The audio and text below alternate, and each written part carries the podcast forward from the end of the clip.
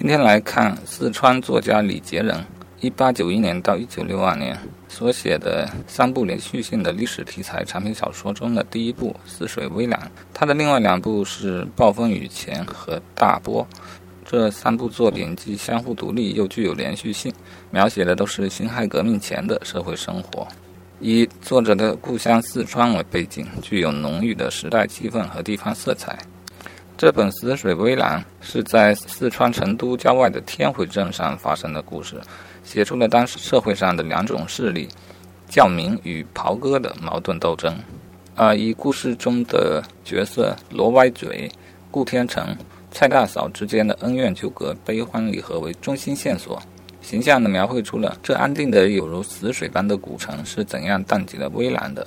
从表面上来看，这微澜是由袍哥管事罗歪嘴与教民顾天成争风吃醋引起的，但透过浮表的涟漪，不难发现罗顾之间的斗法、天回镇上的风波，都与北京的义和团、红灯教、董福祥攻打使馆等消息互相联系。推而广之，就系于国际形势的变化。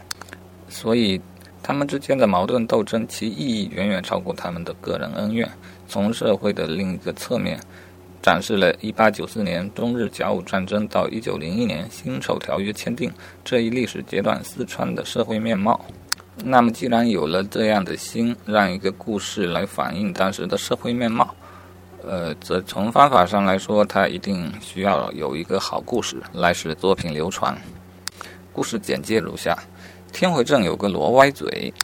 他加入了哥老会，当了本码头舵把子朱大爷的大管事。朱大爷大名鼎鼎，罗歪嘴的势力也水涨船高。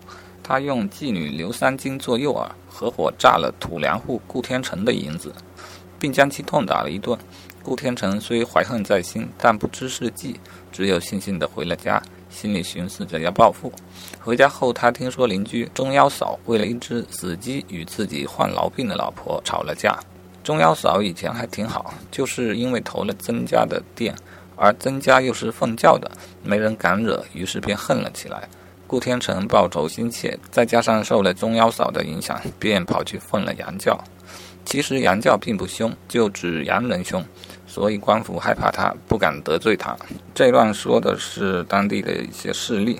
嗯，哥老会本码头的舵把子，指的就是四川的袍哥阶级。而顾天成作为一个土粮户，他在投靠哪一个阶级之间做的动摇。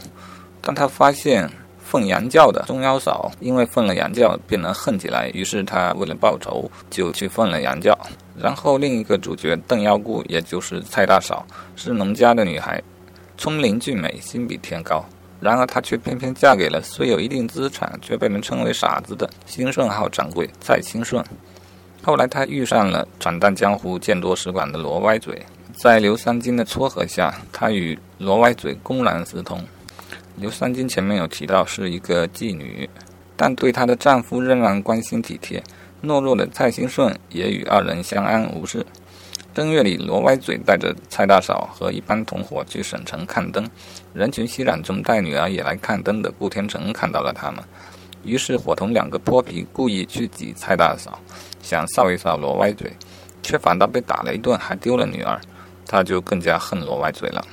之前是因为罗歪嘴诈了他的银子，又被打一顿，这一次是被打了一顿，又丢了女儿。五月，北京闹义和团的风声传来。顾天成生怕被当作二毛子杀掉，跑了出来。因为义和团是反洋人的，在茶馆中，他意外地遇到了罗歪嘴和同伙陆茂林，而陆茂林竟然对他表示亲热起来。原来，陆茂林对蔡大嫂同样垂涎三尺，他和罗歪嘴闹翻以后就出走了。这里说的是罗歪嘴的原来的同伙陆茂林，因为同样对蔡大嫂垂涎三尺。便与罗歪嘴闹翻，因为罗歪嘴霸占着蔡大嫂。本着敌人的敌人就是朋友的原则，陆茂林就和顾天成表示起亲热来。在茶馆里，陆茂林就把当年罗歪嘴如何伙同妓女刘三金，用计谋骗取了顾天成银子的事情全盘告诉了他。顾天成就更加的怀恨在心。这时省里出了一件大事，四川总督才得到保护教堂、优待外人的诏旨，不到五天。便有地方出现了打毁教堂、殴毙教民数人的大案子，打死了好几个教民的大案子。凡是与案子有半点牵连的，只要洋人一动口，谁都性命难保。陆茂林趁机施下了一条毒辣的计策，暗地里向洋人报告说罗歪嘴等与三道堰的案子有关。洋人指名道姓要抓罗歪嘴，罗歪嘴提前接到朱大爷的信，仓皇出逃，官兵扑了个空，怒而抓走了蔡掌柜。蔡大嫂也因保护丈夫与官兵撕咬，被打的几天人事不知。蔡大嫂养伤期间，顾天成为了探听罗歪嘴的下落，佯装去看蔡大嫂。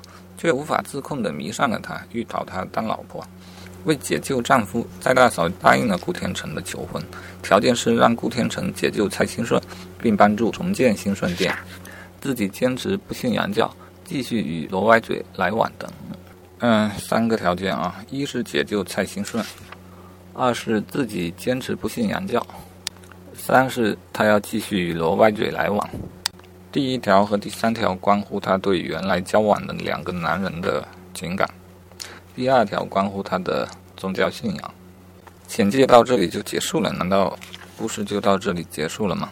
原文中的第六部分余波也是故事的大结局，写的正是蔡大嫂养伤期间，顾顾天成佯装去看她，却对她着了迷，向她求婚的一个情节。嗯，前面省略，就说这个顾天成。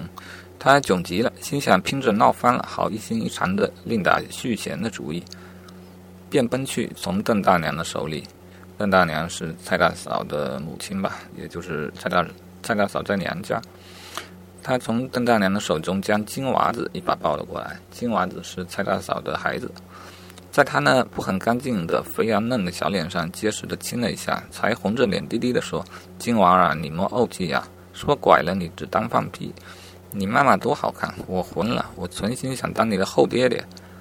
你看这多么委婉而又直白的告白啊！